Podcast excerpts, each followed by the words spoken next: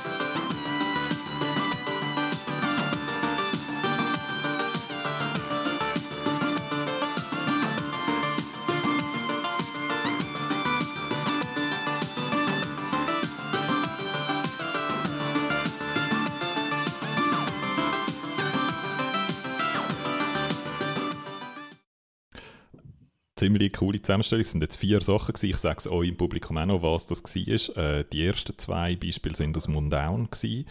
Ähm, das erste heißt Waking Up Next, next Day. Das kommt, glaube ich, gerade so, nachdem er, ja, der Next Day, also nachdem er die erste Nacht verbracht hat im Haus. Ähm, Chor, aber kein richtiger Chor, oder? So ein Kompi-Chor, Michel. Genau, genau. Da, das können wir dann später noch ein bisschen darüber schwätzen, weil ich glaube, der Joel hat da ganz eine andere, eine andere, eine andere Arbeitsweise.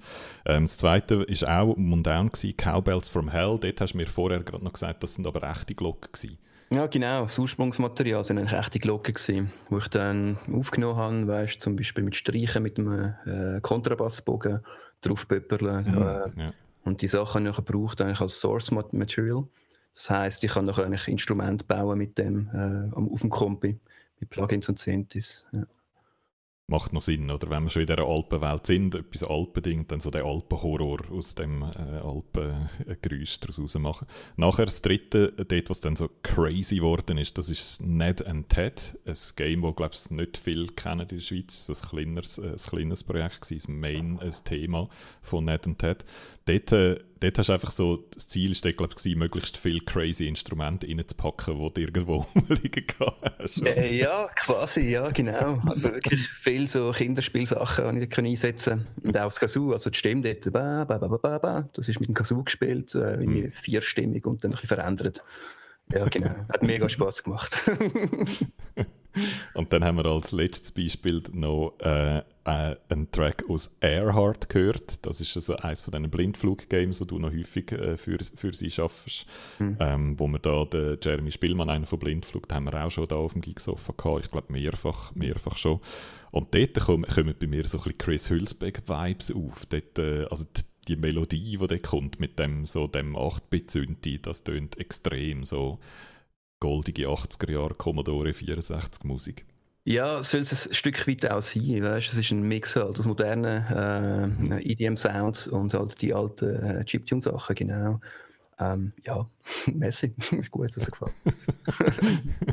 Chris Hülsbeck, für die, die den nicht kennen, ist ein legendärer äh, Sound-Komponist, äh, eben 80er Jahre C64, zu, der, zu einem Zeitpunkt, wo ja, wo man alles eigentlich noch fix auf einem Soundchip programmiert hat, ohne irgendwelche Hilfe von irgendwelchen Mikrofonen und Synthes und Zeug.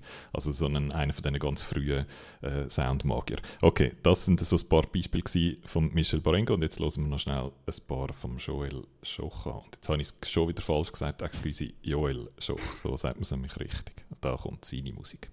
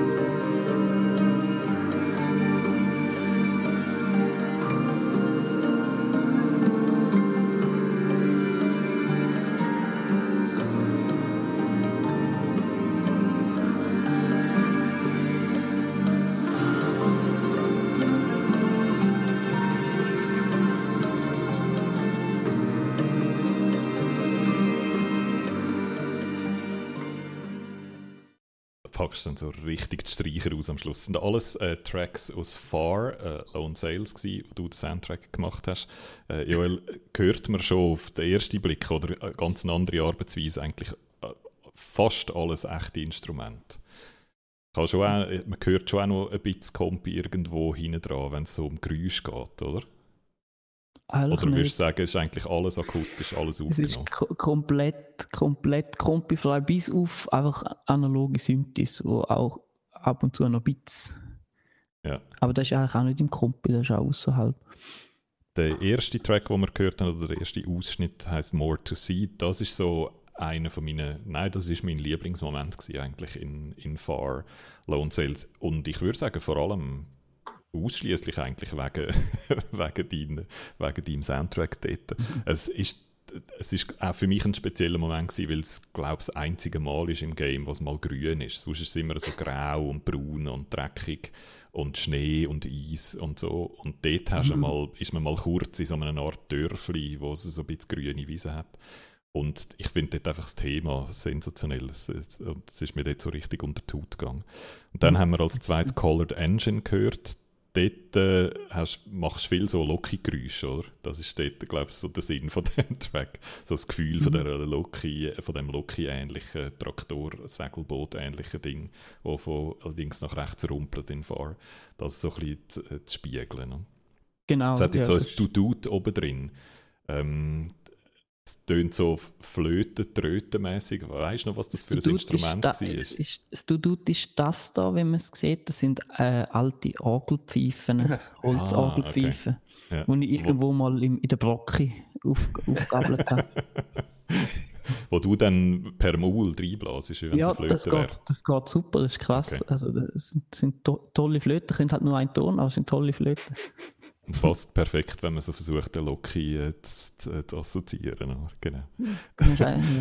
Und dann haben wir gehört, wie dort eigentlich ein Sail My Friend kommt als nächstes. Und was, was ich dort schön hörbar gefunden habe, ist, wie du eigentlich das gleiche Thema wieder bringst. Oder? Das Thema, das auch schon in Colored Engine, wo so die Melodie war, von mhm. einem Saxophon, glaube ich.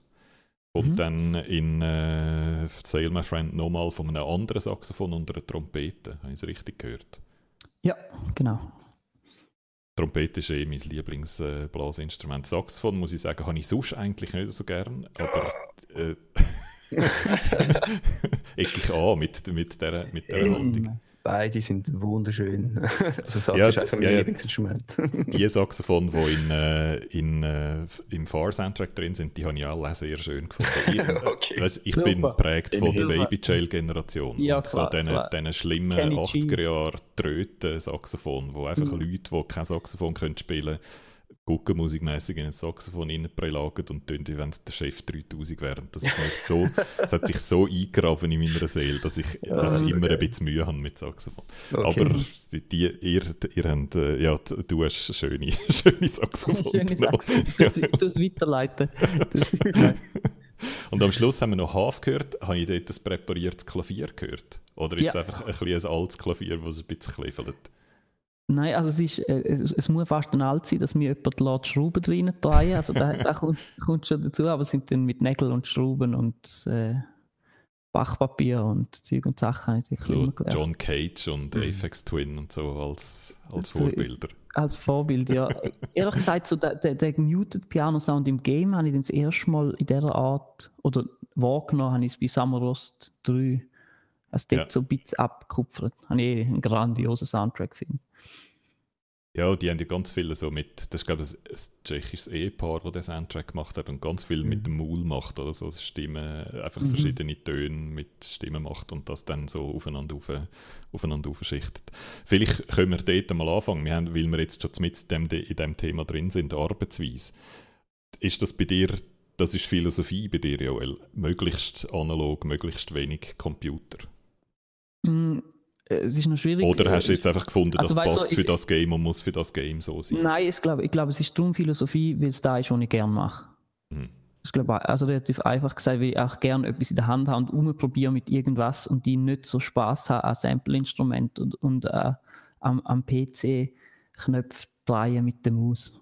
Da gibt es andere Leute, die da viel besser können und da hörst du dann auch, dass die da richtig gut können und wenn ich das probiere, dann fehlt da so ein bisschen, ja, Ich muss einfach einen Knopf in echt drehen und auf echtes Zeug drauf hämmern. Macht es dein Leben nicht wahnsinnig schwierig? Auch, auch, auch, auch wahnsinnig schön. es ist also, du brauchst immer Leute, oder? Oder, oder machst du auch viel von dem selber? Spiel, Nein, also spielst du die Instrumente selber? Klavier und Flöte und so? Über drei Viertel ähm, spiele ich äh, selber ein. Etwa. Und dann einfach äh, sehr. Also, man wird im Meister im Schießen mit, äh, mit den Monaten. genau, gut, gut gesagt. ich wollte jetzt auch nicht künstlich Konflikt erzeugen, aber ich glaube, bei dir, Michel, ist es sehr eine andere Arbeitsweise, oder? Du, ich nehme dich wahr als einer, der noch sehr gerne eben am Computer die Knöpfe drüllt und in dem Zimmer, wo du jetzt bist, eigentlich das meiste produziert.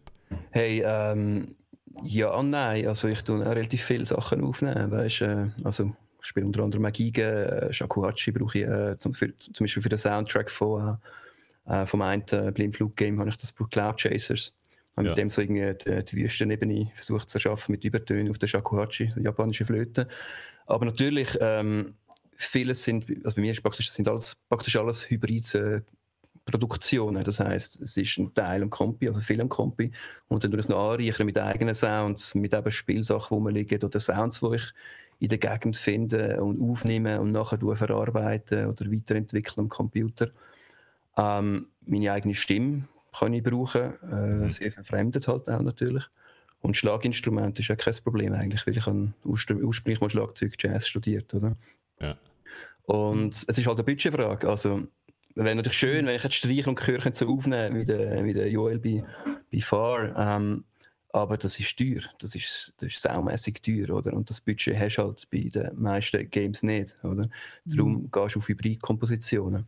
Das heißt, das heißt zum Beispiel, wenn du eine Streichsection hast, dann tust vielleicht du dich noch ein bisschen anreichern mit einer zusätzlichen echten Geige oder einer Bratsche, was auch immer, dass, dass du ein bisschen den menschlichen Effekt noch hast zusätzlich. Das äh, ist so eine der grossen unklärten Fragen in der Schweizer Game-Szene, was der Soundtrack von Far kostet. Weil eben, du, den hast du mit alles mit richtigen Streichern, mit richtigen Instrumenten aufgenommen und das ist entweder teuer gewesen oder es sind alles so Liebesdienst von Freunden gewesen. Kannst, kannst, du, kannst du also, uns noch ein bisschen genauer sagen, wie das gelaufen ja, ist? Der Soundtrack zu Fall und Es war eigentlich mein Masterprojekt an der ZDK. Und es sind auch lauter Studenten, gewesen, die dann bei mir gekommen sind, einspielen. Und ich habe alles in meinem Schlafzimmer aufgenommen. Also es ist nie, nie irgendwo in ein Studio gegangen.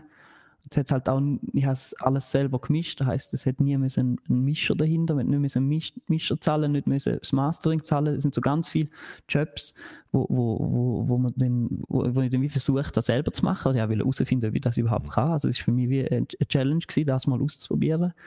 Und was eigentlich einfach macht, ist nicht unbedingt teuer, sondern es macht es einfach langsam. Ich bin extrem langsam dann. Und da ist natürlich schon auch wieder teuer, wenn ich wie länger muss arbeiten dran und etwas verdienen. Aber das erste Spiel war ja eh noch ein Studentenprojekt, das dann einfach so äh, gewachsen ist und aus dem, ja. aus dem Ding raus ist. Also in dem Fall schon so die Liebesdienstgegend, oder? Wenn man all die, die Leute für ihre komplette Zeit hätte müssen zahlen, dann wäre es unmöglich gewesen mit Schweizer Game-Budget, oder? Mm, mm, ja, ja, unter Umständen. Ja, also es sind sicher Liebesdienste dabei gewesen, vor allem beim Farlow Sales. Ja. Ist es jetzt, wo du am Nachfolger dran bist, ist es jetzt anders? Oder, weil jetzt bist du ja nicht mehr, jetzt ist es nicht mehr ein Masterprojekt, das erste Game war auch erfolgreich gewesen Kannst du etwas sagen dazu? Weil ich nehme an, du wirst wieder, oder es wäre theoretisch auch möglich, dass du musikalisch in eine ganz andere Gegend gehst, aber wenn ich so in deinen Hintergrund schaue, eher nicht. Und so wie du vorher getönt hast, also ist es jetzt anders? Zahlst du jetzt alle Musiker und ist jetzt, oder musst du jetzt ganz anders arbeiten? Nein, jetzt, äh, jetzt ist es schon so, dass ich Musiker, Musiker zahlen. Und, äh, und ja, es ist immer noch die gleiche Herangehensweise wie beim ersten Spiel. Es ist einfach, es ist einfach alles nochmal aufgescaled und noch explodiert mhm. und noch mehr und noch größer und noch tiefer und dort noch etwas und dort noch etwas. Ähm, wie viel Soundtrack das es braucht und so, da kommen wir dann nachher noch drauf. Aber jetzt möchte ich gerne schnell einen Schritt zurück machen und vorne anfangen. Bleiben wir gerade bei dir, Joel, mit Far. Wo fängt es für dich an mit einem Soundtrack? Wenn als erste Frage, wann kommt, bist du in das Projekt reingekommen? Bist du von Anfang an dabei gewesen oder bist du erst recht spät drin reingekommen? Ja, das ist ein bisschen, auch wieder in dem Fall ein bisschen speziell, weil ich eigentlich wie der erste Mitarbeiter war von Don Schmocker, der die Idee hatte.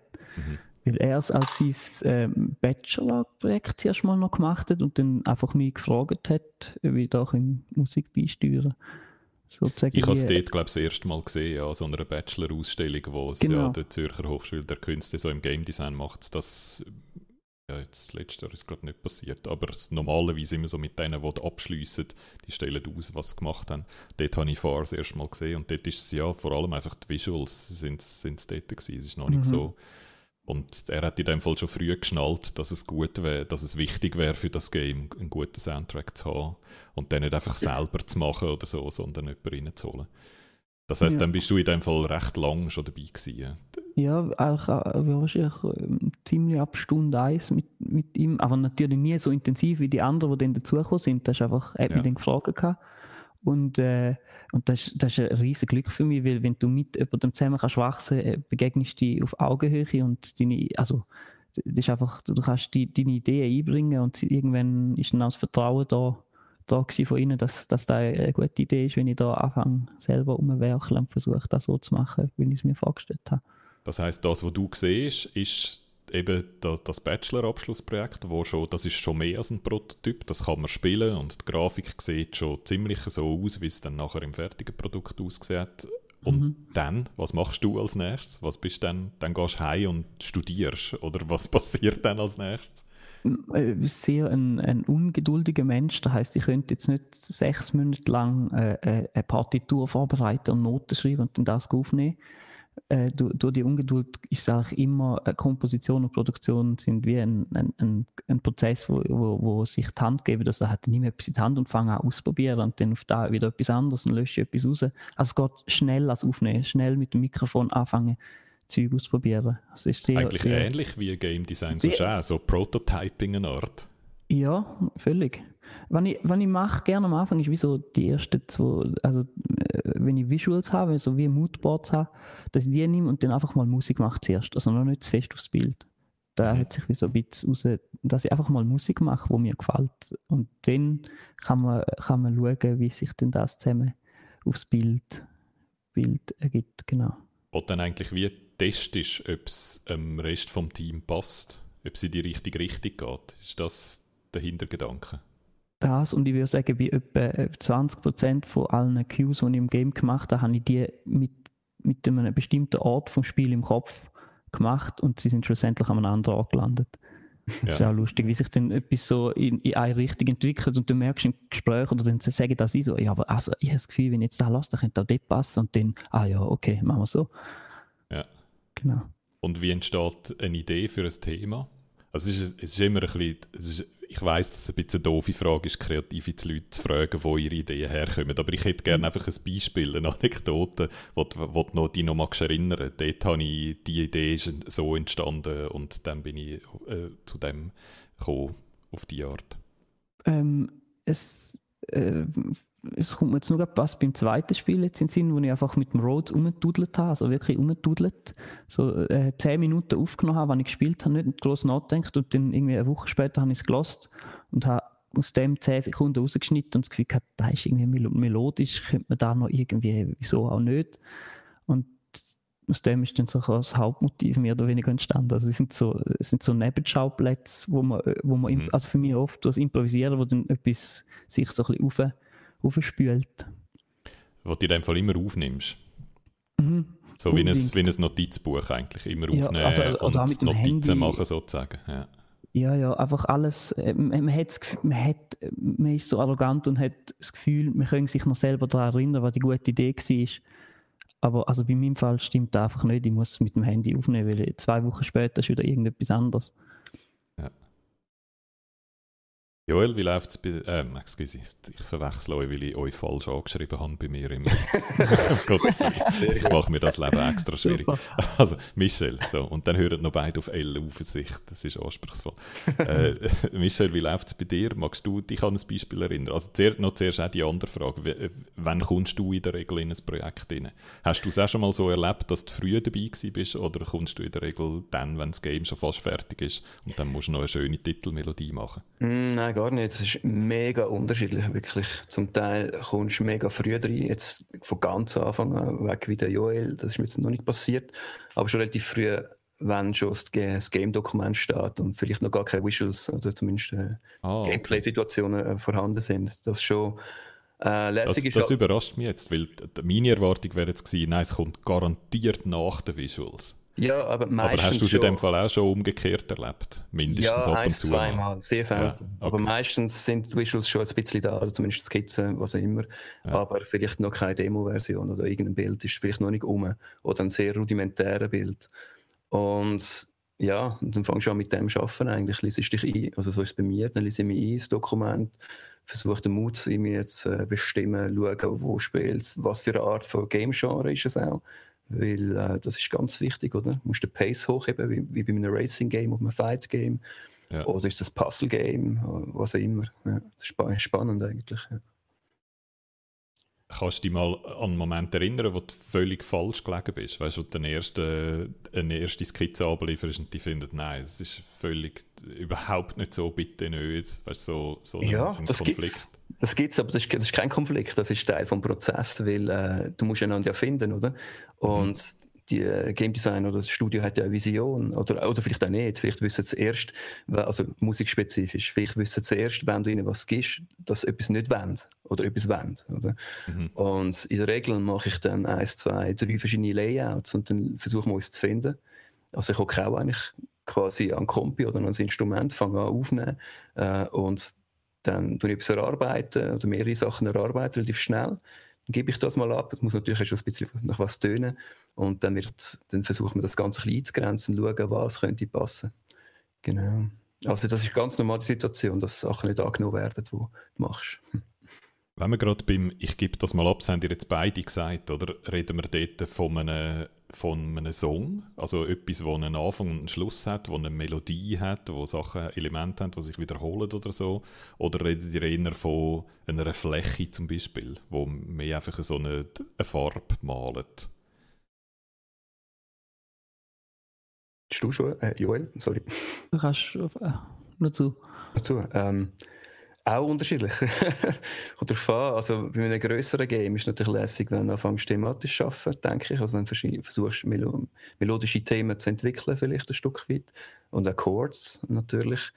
Ähm, oder Was sich dann durch das Game durch auch wieder verändert oder genau, zu gewissen Situationen äh, passen. So. Genau, mhm. wo entwickelt werden können. Aber wenn du ein Spiel hast, ein Mobile-Game, das vielleicht äh, drei Songs hat, dann gehst du natürlich anders vor. Dann kannst du nicht mhm.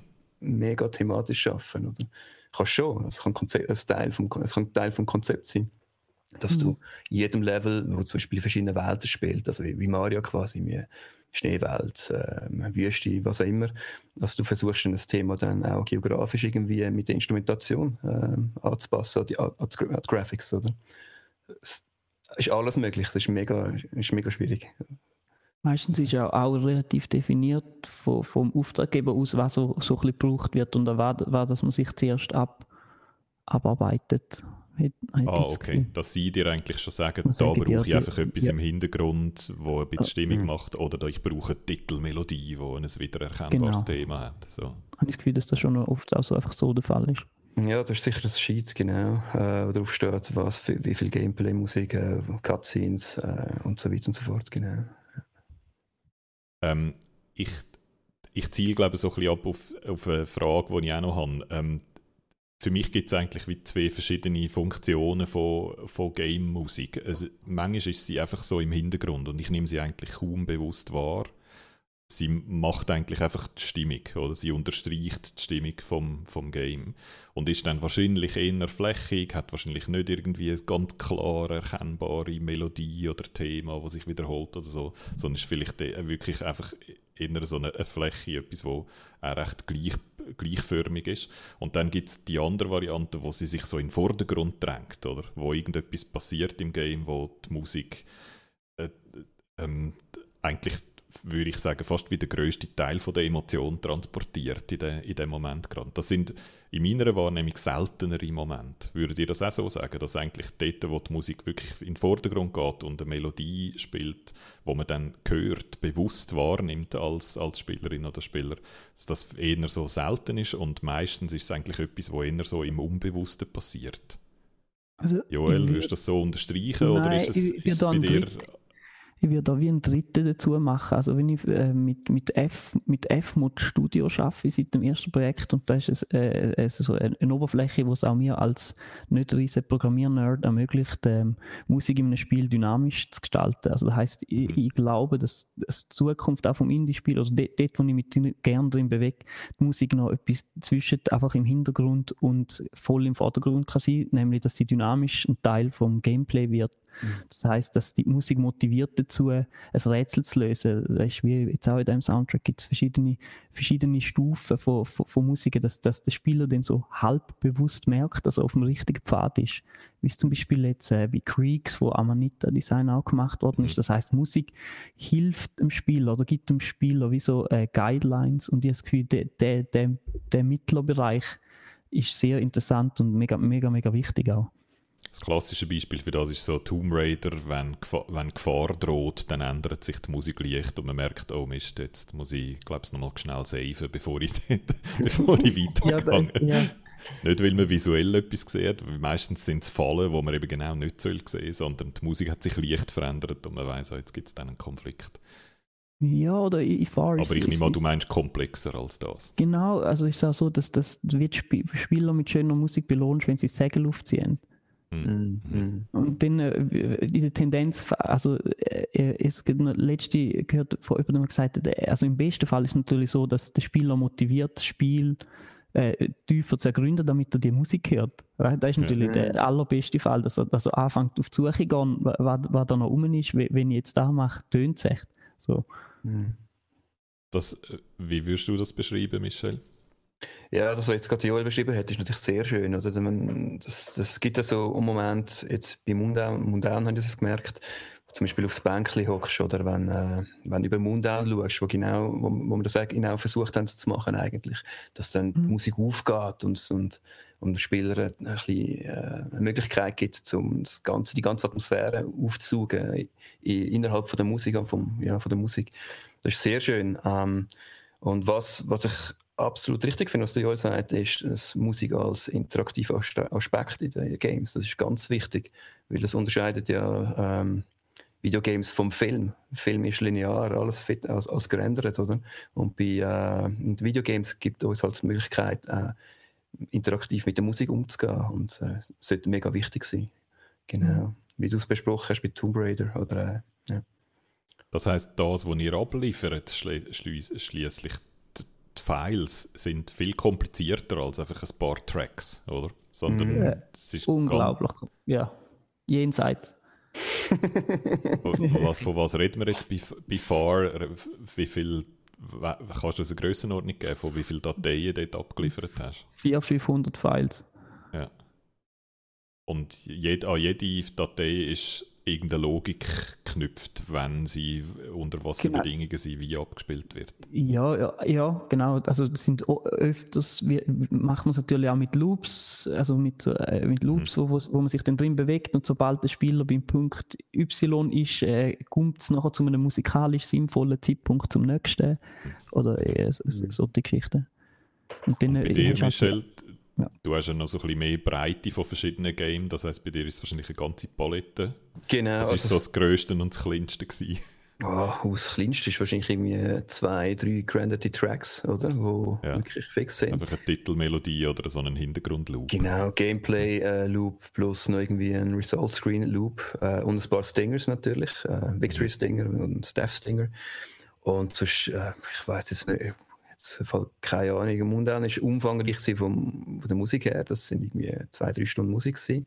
Mhm. Ich glaube knapp drei Stunden. Und jetzt bei Letters, das Game, das im letzten Quartal in diesem Jahr rauskommt, haben wir versucht, äh, mit möglichst vielen Variationen zu arbeiten. Weißt, das heißt, das ist zum Beispiel ein Gameplay-Loop.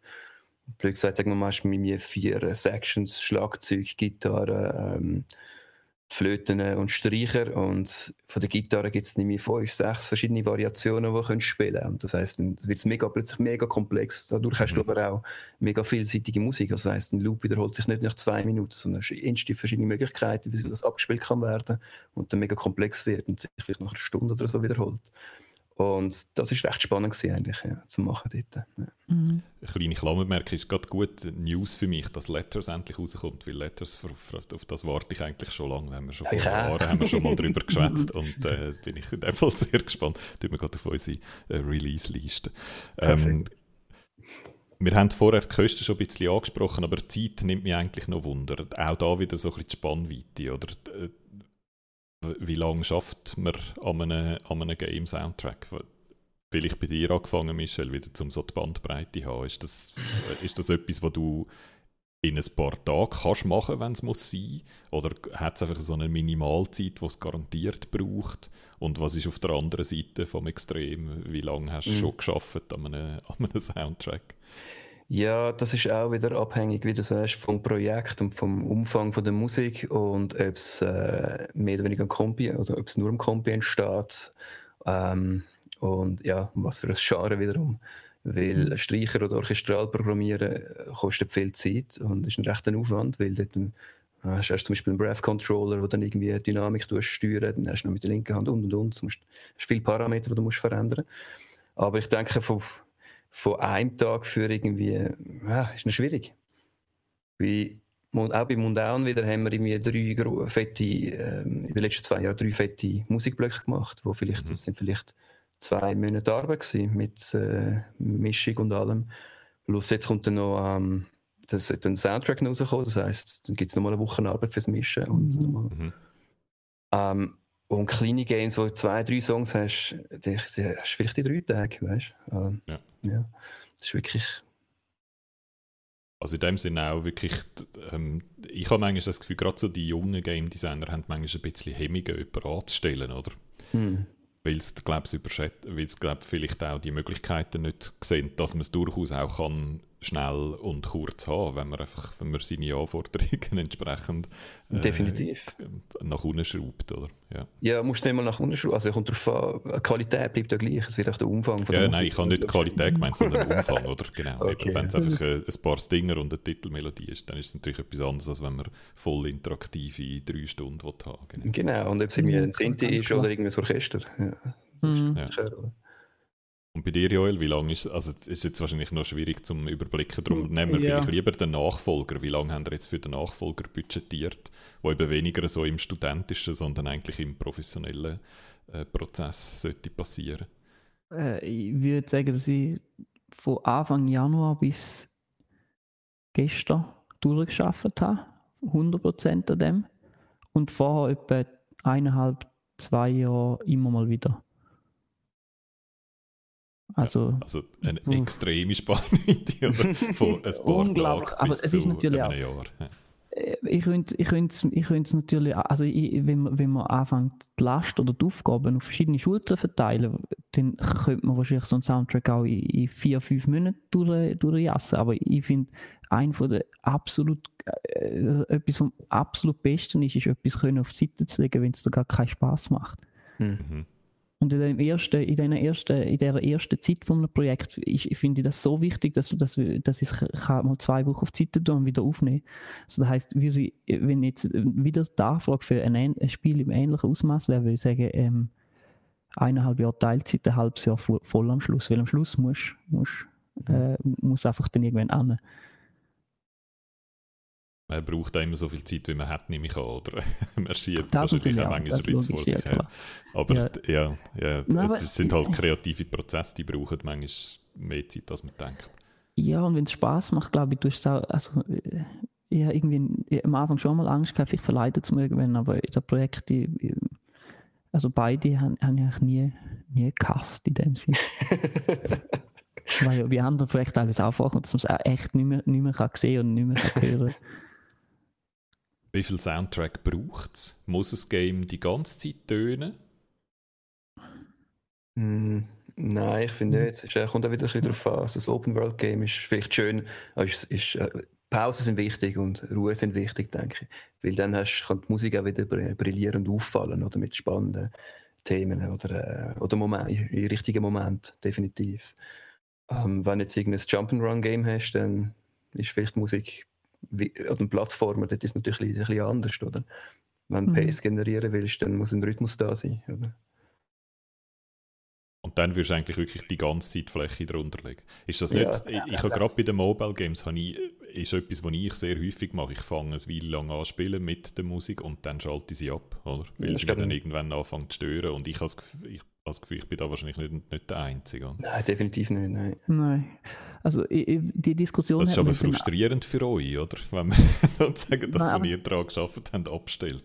Nein, aber das, die, die, Diskussion haben wir dann auch, wenn es darum geht, ähm, ja, soll das Spiel, also was passiert, wenn der Spieler da einfach stehen bleibt? So in, einem, mhm. in einem Teil, wo Musik ist, was passiert denn? Und ich würde nie, ich würde nie, nie bei Musik einen Endlosloop setzen. Nie, auf keinen Fall. Also wie, wie so ein Spiel. Dann läuft es vielleicht noch einmal oder noch ein zweites Mal und dann ist auch fertig, dann soll halt Stille sein. Also man kann dem schon auch ein bisschen entgegenschaffen. Mhm. Dass genau. so etwas, äh, aber passiert. Also in meiner Meinung kommt das wirklich aufs Genre drauf an. Ich meine, ja, ja, klar. Bei, bei einem Spiel wie Far macht das durchaus Sinn. Oder auch äh, äh, eben das Open World äh, Game. Mhm. Äh, definitiv, mhm. oder? Du brauchst Pausen, oder? Du bist so lange unterwegs. Das, sonst, ja, ja. sonst regt dich die Musik nur noch auf. Ja, genau. Mhm. Aber Pausen sind wichtig in der Musik, eigentlich. Nicht nur in den Videogames. in der Filmmusik, also überall eigentlich. Ja, wenn es ein Game ist, das auf Zeit geht und man gar keine Pause kann machen kann, dann spielt es wirklich keine Rolle. Oder? Dann haben wir mhm. natürlich Musik, die wahrscheinlich den Countdown noch unterstützt, etc. Genau. Es ist auch eine ja. riesige Aufgabe, Musik zu machen, für, wo, wo, wo man weiß, der Spieler wird sie 200 Mal hören. Voll. Also mit dir einfach spielen. Du darfst dann nicht zu. Ja, der Michel, wenn man übernimmt. Ähm, ähm, ähm, Kannst du noch mal kurz den letzten Satz sagen?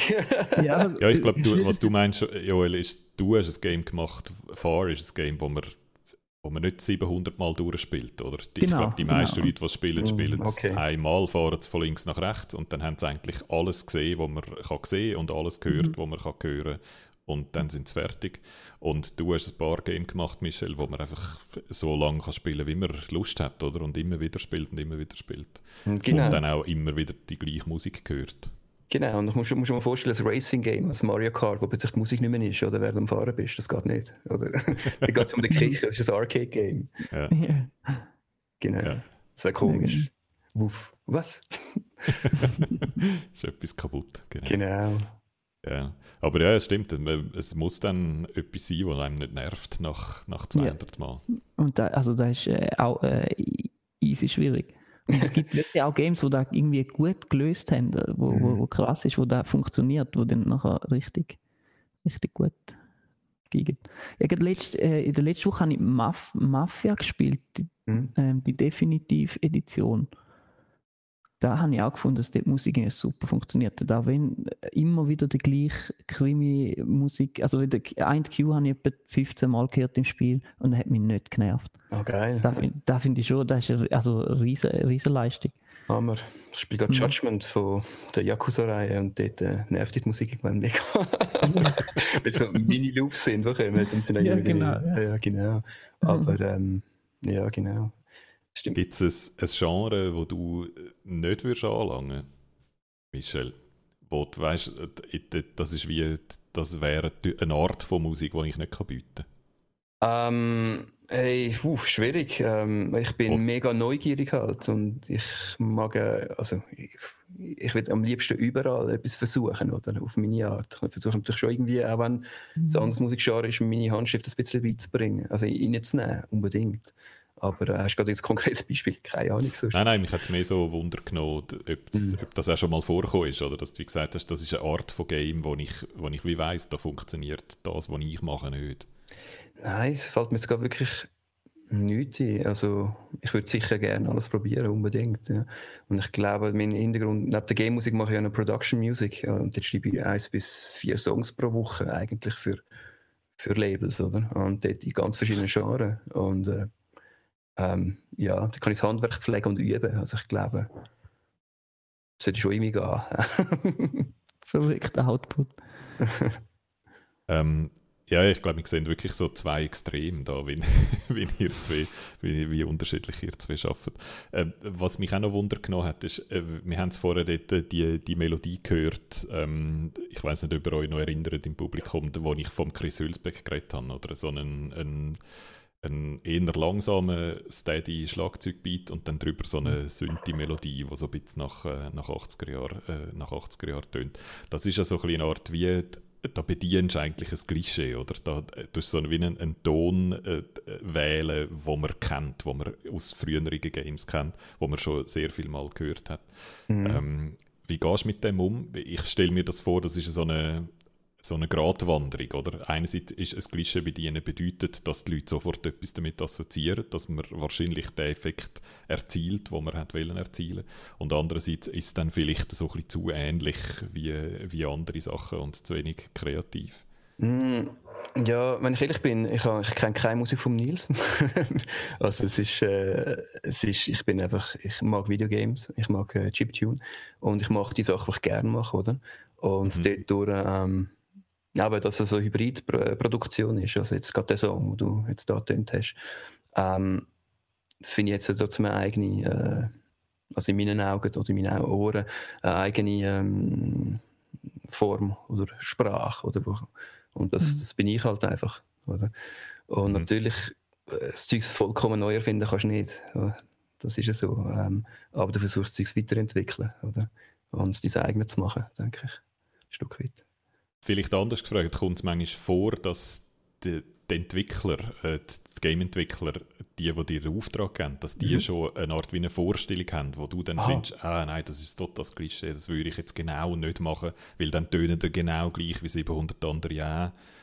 Aha, okay, ja. Äh, was, was mega, was ich das Glück habe, ist, dass mit, also die Leute, für die ich jetzt arbeite in der Schweiz, die bringen mir mega viel Vertrauen entgegen, so dass ich eigentlich ähm, eigene Vorschläge kann bringen in der Regel. Mhm. Und je weniger mit Temp-Tracks arbeiten. Also das heisst, irgendwelche, sie geben mir vor, ich soll es doch so und so machen. Es hat jetzt ein Projekt gegeben, ähm, im Dezember, das war für Blindfluch.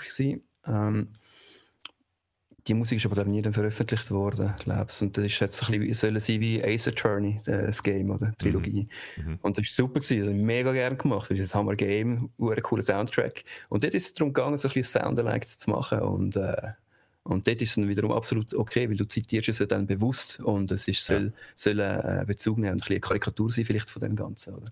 Ja. Also die Glitches sind nur das Problem, wenn sie so unbewusst, wenn es ja. einem reinrutscht sozusagen, als, als wenn ja. man es bewusst macht. Ich, ich kenne das mehr so von den Filmen irgendwie, dass irgendwie, dass etwas, zum Beispiel etwas von American Beauty braucht, ein Song. Ja. ja, allbekannt, irgendwie die, die doofen Marimbas.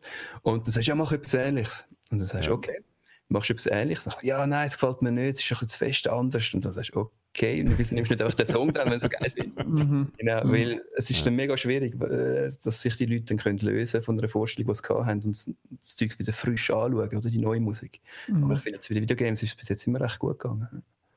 Ich könnte mir auch vorstellen, dass es schwierig ist, über Musik zu reden, oder? Weil das ist ja häufig etwas, wo nicht-Musiker, Nicht-Komponistinnen ein also ein bisschen das Vokabular fehlt. Man weiß gar nicht recht, wie man soll beschreiben warum einem etwas gefällt äh, oder nicht. Mhm. Kennst du das Problem, Joel, dass, es, äh, Joel, dass du ein Kommunikationsproblem hast mit den Nicht-Musikern im Team? Absolut, also das ist immer so, wenn man dann über Musik redet, bedient man sich äh, bei der Sprache vom Kochen oder von, von, von, der Architektur oder sagt, es braucht noch ein bisschen mehr Boden oder so. Also es ist sowieso, man, man, man versucht verschiedene Sprachen aus verschiedenen anderen äh, Bereichen zu nutzen, um Musik zu beschreiben, weil es im Prinzip keine gibt. Es ist nur beschrieben von anderen und, und da ist, da ist extrem schwierig. Vor allem, ich habe das Gefühl, aber dann ähm, die Schlussfolge aus dem ist für mich mehr, äh, weniger reden, mehr machen. Einfach. Also wieder das Prototyping, dass du mal einen ja, Vorschlag genau. bringst und dann schaust, wenn er ankommt. Ja. Anhand von etwas äh, zu, äh, zu, negieren, herauszufinden, okay, es ist nicht das. Also da macht da, da, da was du Mischa gesagt hast, völlig Sinn, dass er drei verschiedene Moods macht, vor allem wenn, wenn, wenn du so ein spürst, dass die Leute selber gar nicht richtig wissen, was sie wollen, mhm. dass du mal in drei relativ ähm, extrem äh, in verschiedene Richtungen gehst und anhand von denen dann merkst, wo sie sich eigentlich gerne positionieren mhm. Ich das Vertrauensverhältnis, das du angesprochen hast, Michel, das stelle ich mir noch extrem vor, weil in meiner Wahrnehmung mindestens macht die Musik schon extrem viel aus, um Emotionen zu transportieren. Oder? Angst oder uh, aufpassen oder ah, schöner Moment oder endlich ein Erfolg. Viel von dem wird schon mit User-Interface-Sachen angezeigt, aber häufig eben auch über die Musik, die sich, mhm. sich leicht verändert. Und die Emotion der Spielerinnen und Spieler kontrollieren, ist ja eigentlich das, was die Game Designer genau auch wollen, oder? Und mhm. das müssen sie so ein bisschen wie aus der Hand geben und euch irgendwie machen lassen mit dem. Habt ihr das schon erlebt, dass Mühe gehabt mit dem? Weißt du, so loszulassen und zu sagen, der Michel macht es dann schon recht? Ähm, ja, es hat schon ein Projekt gegeben, wo, wo ich mich mal, ja, wo es relativ lang gegangen ist, um sich zu äh, finden. Also, dann x Revisionen gemacht habe. Das ist wirklich auch ein Kommunikationsproblem vor allem gewesen, denke ich. Ja. Ähm, das, das, das Eingrenzen. Oder? Und dort haben wir ohne Temp-Tracks geschafft am Anfang. Äh, das habe ich mal gemacht, aber wirklich völlig, völlig verschiedene Extreme, ähm, von fröhlich über was auch immer. Aber das ist, vielleicht muss man sagen, das ist weniger um, um Emotionen gegangen. Also wenn jemand sagt, hey, ich will etwas mega Trauriges oder, oder etwas, was scary soll sein, dann äh, gibt es musikalische Codes, die du kannst brauchen für das auch, oder? Mhm. Also du weißt, wie was ungefähr wirken kann, oder? Aber wenn zum Beispiel eben, äh, dort ist, glaube ich, äh, voraussetzt ja, es soll ein bisschen Drive haben und äh, äh, auch für das Arcade-Game und soll einfach äh, spielen im Hintergrund und, äh, und, und, lustig sein. Und dann machst du das. Und dann, ja, nein, es soll doch nicht lustig sein, es soll ein bisschen ernster sein. dann machst du das. Und dann, ja, nein, äh, mir gefällt das nicht. Könntest du nicht da den Chor austauschen, den es gar nicht gegeben hat? Oder? Wo wirklich Giga war. Und dann, ich glaube, schwierig ist es, mit, ist zusammen zu arbeiten, wenn ich und lieber Leute versuchen, ihren eigenen Begriff zu brauchen und äh, Eigenschaften, wie zum Beispiel eben blöd gesagt, traurig, äh, lustig, als wenn sie anfangen mit musikalischen Begriffen um sich zu schleudern, die es vielleicht nicht verstehen, weißt mhm. Wenn jemand sagt, ja, mach es mehr Moll, was bedeutet das? Also, oder, äh, ja, es, der Chor, eben, wie gesagt, der Chor da gefällt mir nicht und du hast gar keinen Chor gebraucht, das ist dann eher ein Problem, mhm. äh, finde ich, weil das, genau, du musst wieder nachfragen, was meinst du mit dem? Ja. Äh, wie löst du so ein Kommunikationsproblem? Ich tu meistens sagen, ja, sag mir doch den Timecode, wo das reinkommt, wo dir nicht gefällt, oder? Zum Beispiel. Und versuche dann auch mit, Eigen, mit Eigenschaften, also mich zu lösen von diesen musikalischen Begriffen, die der andere vielleicht vorgeschlagen hat. Und dann sagen, ja, schau mal, ähm, willst du da, ist es dir jetzt fröhlich da, oder braucht es mehr Speed, oder was wollen wir erreichen mit dem mhm. Soundtrack? Vielleicht nachfragen, neu aufrollen. Ähm, äh, was soll der Spieler in dem Moment äh, denken, fühlen? Wie, ähm, was ist das Ziel von dem, von, von dem Game oder von dem Level, wo wir gerade sind? Und dann versuchst du die so anzunähern und dann machst du wieder ein paar Beispiele. Also ich glaube, auch, auch, hilft ist, wenn man, die Leute, wenn man mit den Leuten, die man zusammen schafft, wenn man die kennenlernt. Unbedingt. Ja, auch zusammen ein Bier gut trinken, wissen, woher sie musikalisch kommen. Mhm. Gewisse Ideen sind teilweise auch einfach, weil jemand halt einfach immer schon mal hat eine Klarinette in einem Soundtrack oh, haben. Und yeah. da find, merkst du nachher, ah, okay, dort her kommt es, dein Papi hat Klarinette gespielt. Mm. Oder irgendein irgendein äh, emotionaler Bezug, was dann du, wo, wo, wo man die, die, die Vorwürfe, wo man sich selber macht, dass man jetzt irgendwie etwas Schlechtes abliefert, dann äh, hat, dass man dann da auch ein bisschen relativieren und merkt, woher yeah. das die Leute kommen und ein, gegenseitiges Verständnis dann um ist, für was man macht. Ja, voll, ja. Ähm, haben ihr schon mal irgendwie die Freiheiten, die ihr äh, häufig auch habt, ähm, auch genutzt, um Sachen zu verstecken, zum Beispiel im Soundtrack. Weißt du, so Easter Eggs verstecken oder so, wo nur, nur du weißt, Michel, dass du das dort untergebracht hast und du hast dich total amüsiert, dass du das dort untergebracht hast. Ja, das Verfremden von Instrumenten oder Stimmen hast du natürlich noch viele so kleine Effekte im Hintergrund. Also, mhm. niemand weiß, dass es ursprünglich vielleicht eine menschliche Stimme war oder, ein, mhm. oder ein, eine Kaffeetasse oder eine PET-Flasche. Bei Deru äh, habe ich viele so Sachen gebraucht und PET-Flaschen aufgenommen und in mir rhythmisch versucht äh, einzubauen und so Sachen. Und das ist, gibt eine schöne Klangfarbe, aber niemand weiß das natürlich. Und genau. niemand, der das Spiel spielt, merkt das noch, dass das Bettflaschen waren. Aus, ja. für die, es gibt schon Stellen, wo man es würde, äh, man könnte es eigentlich schon wissen, doch, doch. man ist wahrscheinlich auch gerade mit einem schwierigen Rätsel beschäftigt ja, und weiß vielleicht nicht so genau. genau.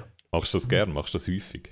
Ja, ich versuche schon, möglichst viel einzubauen. Ich komme halt auch wieder auf Geld drauf auf, äh, aufs Genre. Also, eine Pep-Flasche in einem orchestralen Track passt vielleicht nicht so gut. Also, vielleicht ja schon. Muss, muss ich mal ausprobieren, wäre cool. Und du, Joel, du nimmst, wenn ich so eben bei dir in den Hintergrund schaue, dir geht es, glaube ich, auch darum, möglichst viel unterschiedliches Zeugs zu verwenden und nicht einfach immer ein Streichquartett. Ja, völlig. Also es, es geht darum, so ein eine eigene Klangidentität zu haben und die auch zu formen fürs Spiel.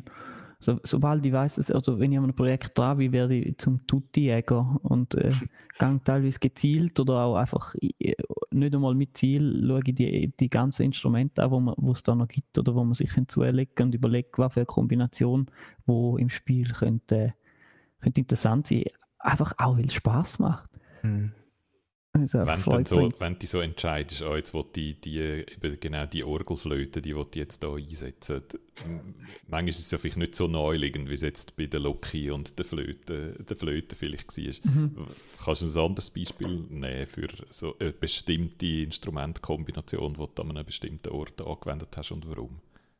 Ähm, es kommt mir jetzt gerade spontan eigentlich nur Sounddesign-Session in den Sinn, wo wir gemacht haben für beide Spiele, wo, wo irgendwie der, der Dreher von, von der WC-Rolle noch im Lift gelandet ist oder man irgendwie Jasskarten, den Jasskartentrick beim Velo gemacht hat und nach oben gedreht hat, yes. bis es einfach ein bisschen motörlet hat und da ist jetzt irgendwo im Motor äh, versandet oder Paddelgeräusche in der Badwanne oder einfach also so Zeug, da, da kann man den völlig, völlig durchdrehen, das ist super.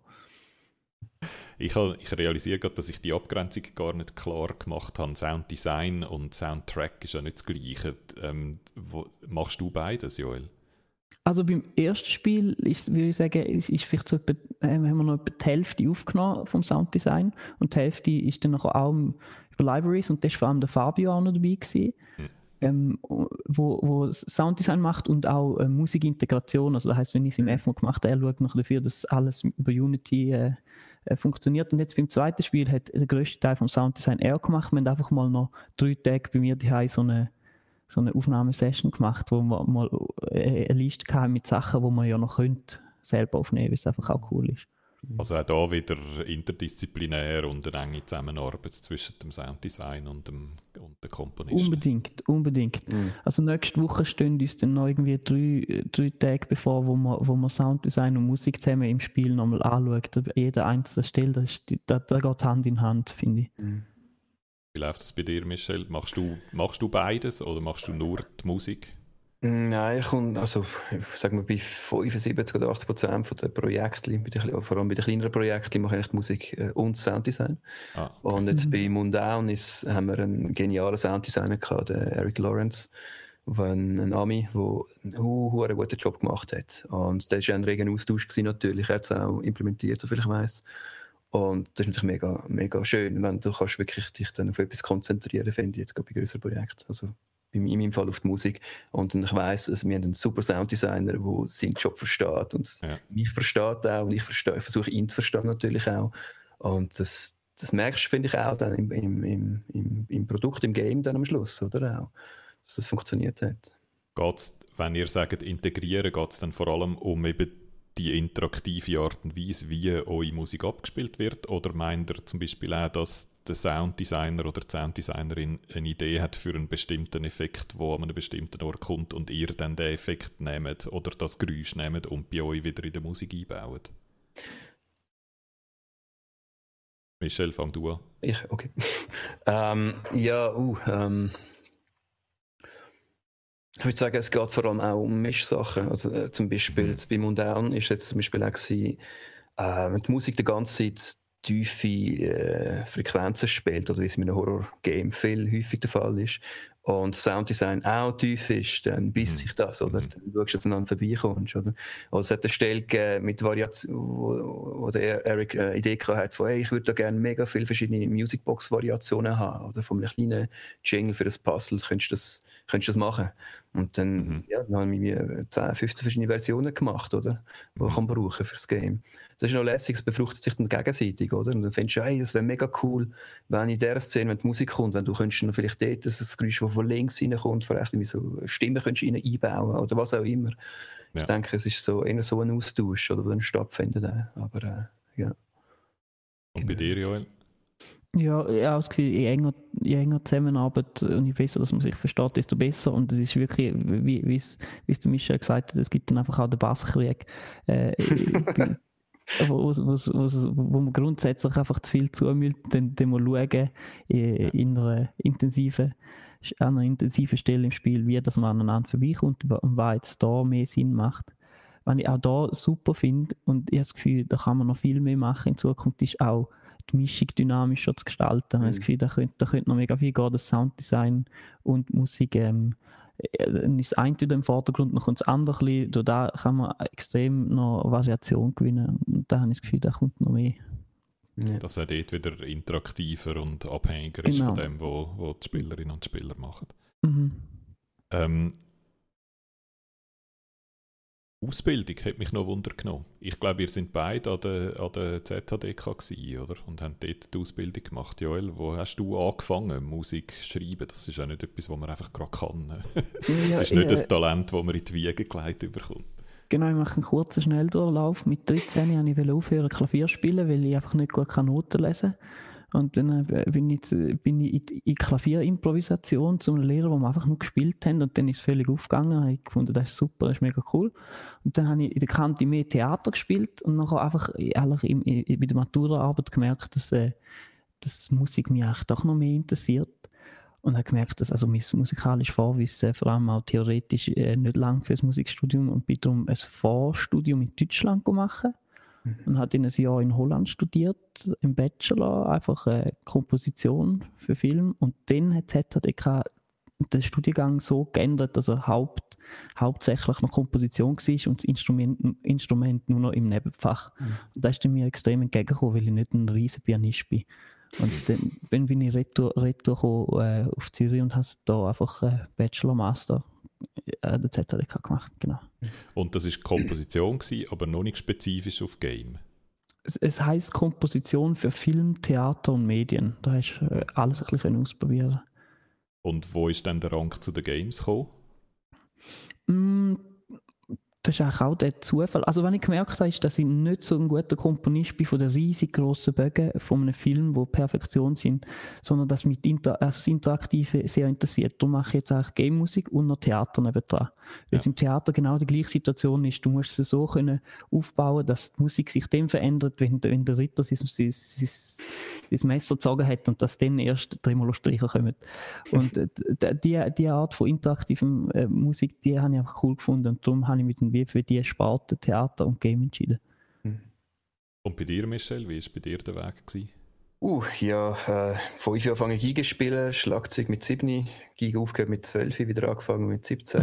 äh, Schlagzeug dann mit mir 18 Jahren angefangen zu studieren in, der, in Winterthur, am VIA, Winterthur Institut für aktuelle Musik.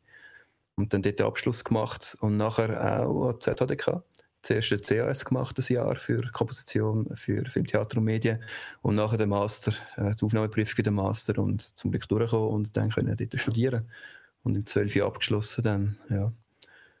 Und jetzt in dem Fall auch bei dir die Frage, wo ist dann der Rang zu den Games gekommen? Ähm, lustigerweise im letzten Masterjahr, wo der Jeremy Spielmann sein erstes Videogame-Projekt vorgestellt hat, Holograms. Das ist so cool gewesen. Das ist ein ein Eye-Opener. Habe ich gespielt, das habe ich sogar besprochen und ich habe nicht gewusst, dass das dein erste war. Ich habe ah, gewusst, dass es Jeremy sein erste war, aber ja, ja okay. von beiden, ja. ja. ja. Nein, das war mega schön gewesen und eigentlich habe ich dann gedacht, hey, wieso habe ich nicht schon lange angefangen, Game-Musik zu machen? Weil das ist das Zeug, was mir mega zusagt und ich zocke gerne. Und äh, ja, so habe ich dann versucht, äh, ja, immer mehr von diesen Projekten zu machen, weil das ist wirklich mega spannend. Ja. Und nebendurch, neben Arbeiten Videogames, dann halt eben vor ein paar Jahren angefangen mit der Production Music vor vier, fünf Jahren. Plus noch ähm, meine eigenen Sounds, wo ich dann halt noch in Japan spielen gegangen halt so ein bisschen abgefucktes Zeugs äh, experimentell. Das finden wir auf deiner Soundcloud, habe ich zum oh, Teil ja. gehört. äh, die Links übrigens, äh, ich habe äh, unten da in der Beschreibung vom Video ich ein, äh, zwei Playlists äh, drin. Einerseits der Far äh, Soundtrack auf Bandcamp von Joel und andererseits ähm, ein Showreel vom Mundown äh, Soundtrack auf Soundcloud von Michel. Und, aber wenn man dann dort schon ist, dann sieht man natürlich auch die anderen Sachen von euch, die ihr dort drauf habt. Also wenn ihr noch euch ein bisschen vertiefen in die Arbeit von diesen zwei, dann sind die beiden Ausgangslinks da unten in der Beschreibung äh, drin. Ähm, so zum langsam abschließen Inspiration, Vorbilder. Haben ihr so, Joel, hast du ein, über, überhaupt andere Game-Soundtrack-Komponisten oder Komponistinnen als Vorbilder, Leute, die man kennt? Ich wäre jetzt ja. überrascht, muss ich sagen, weil ich habe das Gefühl, euch kennt man häufig nicht so. Man kennt so die Grafikdesigner, man kennt den, der noch die Engine sich ausdenkt hat, John Carmack oder so. Man mhm. kennt natürlich die Leute, die vorne anstehen, äh, die, die, die, die Directors sozusagen. Und die Soundtrack-Leute sind häufiger so ein im Hintergrund. Aber habt ihr Helden oder Heldinnen? Ja, es wäre, glaube ich, schon der Komponist von, von 3. Also einfach das, das mhm. Spiel, mhm. also der Flöx oder Thomas Dvorak oder wie, wie, wie er sich denn dort nennt. Ich komme ja mal nicht ganz los. Aber mal, also das Spiel hat mich schon, also der Soundtrack von dem Spiel hat mich sehr, sehr, sehr beeindruckt und äh, hat sogar so, so, so fest beeindruckt, dass ich dann meine schriftliche Masterarbeit über das Spiel, also über den Soundtrack von dem Spiel geschrieben habe. Michel, Hast du einen Held oder eine Heldin oder Leute, die die Inspiration holst? Ja, Held oder Heldin nicht, aber ich habe natürlich auch Soundtracks, die mich mega beeinflusst haben und die ich mega cool finde. Und auch außerhalb von der Game-Musik natürlich, weil ich finde, auch außerhalb von der Musik, oder? Das kann ich eigentlich alles beflügeln für, äh, für dein eigenes Schaffen, mhm. finde ich. Nicht nur Musik, oder? Das mhm. kann auch ein Regisseur sein, was auch immer. Aber jetzt bei Videogames speziell, ich meine, ähm, ich habe letztens gerade äh, Seventh Sector durch, äh, durchgezockt und Inside, viel spät natürlich, aber immerhin, ich habe es geschafft. äh, und dort die Symbiose zwischen äh, äh, Sounddesign und Musik, jetzt gerade bei, äh, bei Inside, hat mich, mich mega spannend gefunden, mega schön. Und natürlich Journey, der ist ein super Game und Soundtrack von mhm. Last of Us ist genial. Du findest ich, es gibt viele Sachen, die mir gefallen und die ich mega speziell und eigen finde. Also bei Blockbuster-Games so wie bei Indie-Games eigentlich. Der, der Last of Us Soundtrack Santiago äh, Dollar, bin gar nicht sicher, ob ich den Nachnamen richtig erinnere. glaube ich, ursprünglich. ist der gleiche, der Brokeback Mountain äh, gemacht hat. Mhm. Ah, den habe ich eine Weile lang habe ich den Soundtrack immer gelesen, wenn ich Artikel geschrieben habe. Ah, sicher? Okay. ja, das ist schön. so eine Weile lang so meine Go-To-Konzentrationsmusik. Last of Us 1 hat mich ein bisschen inspiriert für den einen Track von uh, Cloud Chasers. Ja, genau. Das dissonante, ja. einfache ja. Motiv. Das, ja, das ist cool. Mhm.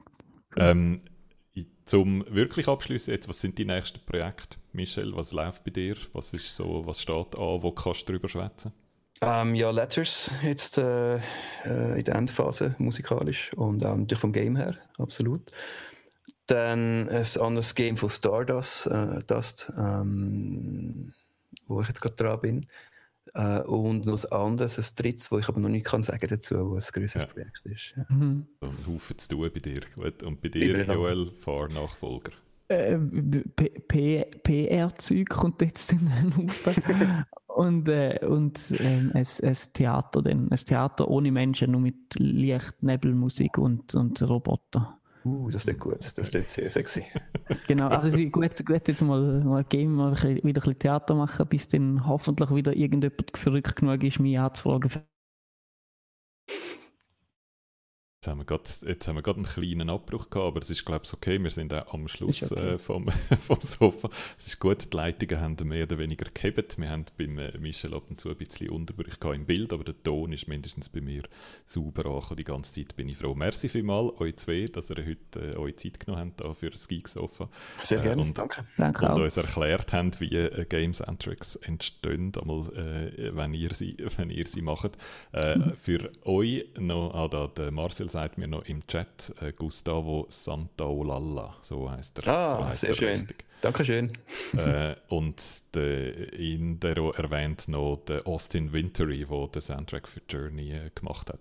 Wo, glaube ich, ja. sonst noch ein Name ist. Ich mag mich mhm. an das äh, Rätselspiel, wo, glaube Monaco oder so hat das geheißen. Es war so ein Heist-Rätselspiel, wo man uh. müssen, ähm, nein, Rätselspiel ist das falsche Begriff. Äh, man hat müssen wie, Casinos überfallen und so. Und es war so top-down und sehr so schematisch mit coolen Farben.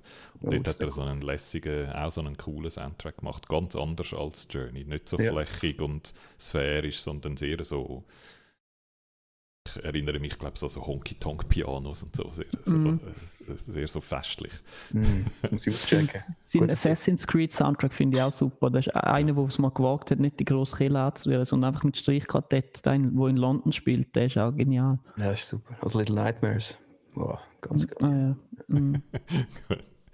Ähm, merci im Chat für die Hinweise. Ähm, ich bin euch noch schuldig zu sagen, was als nächstes läuft da äh, bei uns. Ah, und bevor ich das mache, nochmal sagen, YouTube-Clips. YouTube kann das jetzt auch, wo es auf Twitch schon lange gibt, nämlich, dass man Clips kann machen kann. Also wenn ihr eine coole Szene seht, eine coole Reaktion oder einen lustigen Ausschnitt oder ein, darf auch ein ernster Ausschnitt sein aus einem von unseren Streams, am Geeksofa oder am Let's Play, dann könnt ihr einen Clip machen. Es hat unter eigentlich jeder YouTube-Oberfläche hat jetzt unten so einen Clip-Knopf und den sinnvoll benennen und auf dem Discord posten. Wir haben neu einen «Die besten Clips»-Kanal auf unserem Discord, wo ihr dann eure coolen Clips könnt posten So ein bisschen als eine Hilfestellung für die, die vielleicht auch nicht immer an jede einzelne Minute von unseren ellenlangen Streams schauen, dann könnt ihr so ein die besten Szenen dort sehen und verpasst es nicht. also macht so Clips und äh, es gibt auch Belohnung, wenn man regelmäßig so Clips macht, dann kommt man die Rolle, die Clipmeister-Rollen über und äh, kann dann posten und angeben vor seinen Kolleginnen und Kollegen, dass man die Auszeichnung bekommen hat von uns. Äh, so, und das, was als nächstes läuft, wir haben nächste Woche wieder ein spezielles Geeksofa. Wir haben nämlich ähm, Angela Blank und den Tobias Egartner zu Gast. Sie ist ganz lang die Mrs. PlayStation in der Schweiz und er ist ganz lang der Mr. Xbox gewesen. Das sind so unsere zwei Presseleute, mhm. die für Microsoft respektive Sony äh, Presse-PR, äh, Game-PR gemacht haben. Und die zwei haben wir zu Gast, sind beides ehemalige, sie arbeiten nicht mehr in diesem Job. Und das gibt uns die Möglichkeit, mal ganz frei und frisch von der Leber weg darüber zu reden, wie Game-PR eigentlich läuft, was die so genau machen, also die Gegenseite sozusagen von uns Game-Journalisten, ähm, wie sich das vielleicht auch verändert hat in den letzten, in den letzten zehn Jahren. Ähm, das ist das, was wir nächste Woche vorhaben mit dem Tobias und der Angela. Und das nächste Let's Play, da bin ich euch noch eine Entscheidung schuldig. Das, was ich wollte machen, Lemnisgate, das ist auch verschoben worden ähm, in Herbst hinterher. Darum nehme ich jetzt nächste Woche Disco Elysium führen. Hm, Disco Elysium, der Final Cut. Äh, die Martina hat es, glaube ich, schon mal äh, darüber geschwätzt. Wir haben es auch, äh, sie findet es wahnsinnig gut und ich, bei mir ist das so auf dem Pile of Shame. Ich bin noch nie dazu gekommen, das zu spielen. Weiß, dass ich es müsste spielen und äh, nehme das jetzt vor. Eine Detektivgeschichte, Murder Mystery, Rollenspiel aus Estland ohne, äh, ohne Konf also nicht ohne Konflikt, aber ohne Combat. Man schießt und haut nicht wie in allen anderen Rollenspielen und auf das bin ich sehr gespannt. Und der Grund, das jetzt nochmal vorzunehmen, ist, dass vor noch nicht allzu langer Zeit der Final Cut rausgekommen ist, wo alle Stimmen, alle Dialoge noch vertont haben, also wo man jetzt effektiv auch zuhören kann. Und dann wird es ein bisschen weniger anstrengend als Let's Play als in der ersten Version, wo man alles hätte müssen lesen, um die Geschichte mit, mitzubekommen. Das ist das, was wir am nächsten Montag vorhaben, Disco Elysium, der Final Cut und dann heute in einer Woche am Eis das Geek Sofa über Game PR. Und jetzt nochmal herzlichen Dank meinen zwei Gästen, äh, dass ihr dabei gewesen sind heute. Ähm, ich, ähm, ich, hoffe, es läuft gut mit eurem Projekt. Ich bin gespannt auf Letters und auf den Nachfolger von Far sind, glaube ich, auch alle, alle äh, mhm. gespannt. Äh, ihr habt grosse Schuhe zum Füllen. Ähm, ich wünsche euch viel Glück mit dem. Ich hoffe, wir hören uns bald wieder. Bis dann. Adieu miteinander. Ciao.